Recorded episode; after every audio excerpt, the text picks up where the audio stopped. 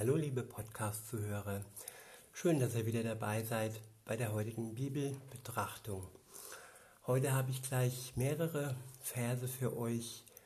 Ich habe mir gedacht, ich gebe mal so einen Überblick über ein Leben mit Gott, wie es beginnt und wie es verläuft. Diese zwei Punkte möchte ich heute mal angehen. Und ich lese vor aus Hebräer Kapitel 11, Vers 6. Und zwar ist es aus der neuen Genfer Bibelübersetzung. Dort steht, ohne Glauben ist es unmöglich, Gott zu gefallen. Wer zu Gott kommen will, muss glauben, dass es ihn gibt und dass er die belohnt, die ihn aufrichtig suchen. Ich wiederhole. Ohne Glauben ist es unmöglich, Gott zu gefallen. Wer zu Gott kommen will, muss glauben, dass es ihn gibt und dass er die belohnt, die ihn aufrichtig suchen. Ja, was sagt mir das? Was sagt Gott mir dazu? Viele versuchen ohne Glauben Gott zu gefallen. Wie, wie kann das gehen? Wie kann man ohne Glauben Gott gefallen? Indem man sich etwas vormacht, indem man sagt, ja, ich bin ja nicht so schlecht, ich tue viel Gutes, ich, spende, ich habe einen guten Charakter und ich schaffe das und ja, alles ohne eine Beziehung zu Gott. Und das ist aber dem Scheitern preisgegeben, denn Gott wünscht sich eine Beziehung zu jedem Menschen. Und ohne Beziehung kann das alles nicht funktionieren. Und ohne Beziehung ist Glaube eigentlich nicht möglich.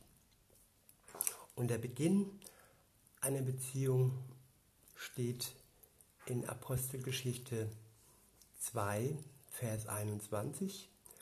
Dort steht, jeder, der dann den Namen des Herrn anruft, wird gerettet werden. Ja, anrufen ist wichtig. Wer die Nummer nicht hat, der kann niemand anrufen und der kann keinen Kontakt aufnehmen. So könnte man sagen, wer das Wort Gottes nicht hat, der kann ihn nicht anrufen und er weiß nicht, wie er mit ihm in Kontakt treten kann. Aber das Gute ist, man braucht nicht mal eine Telefonnummer.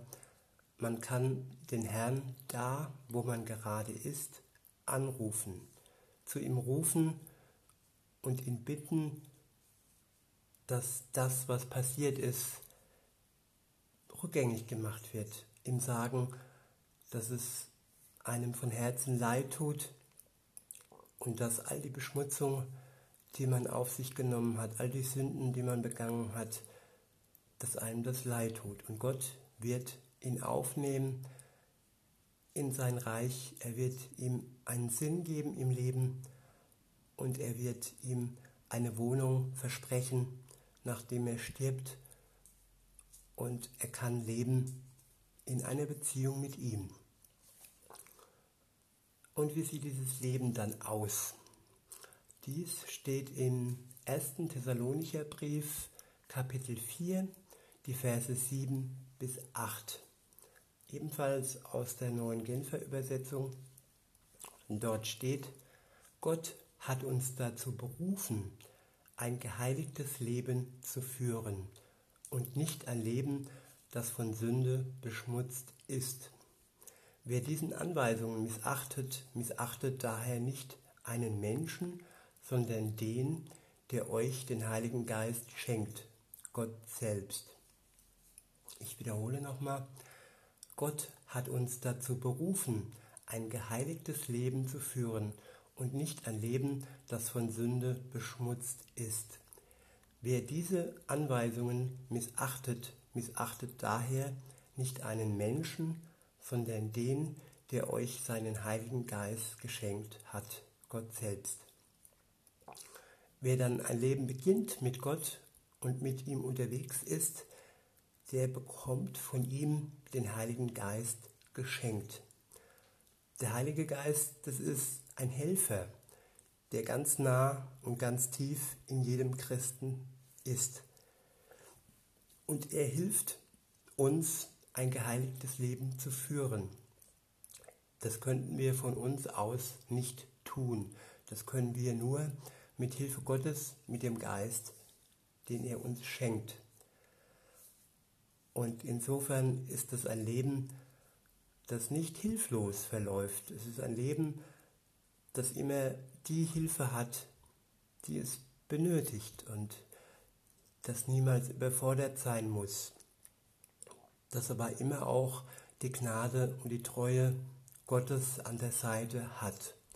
Wenn dann der Mensch ab und an mal das Leben übernimmt und der Geist nicht so wirken kann, denn er kann nur dann wirken, wenn wir das zulassen.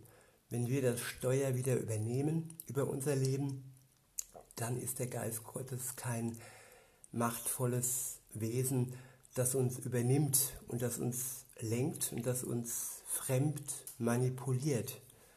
Wir haben immer noch die Möglichkeit zu sagen, jetzt geht's nach meiner Fassung.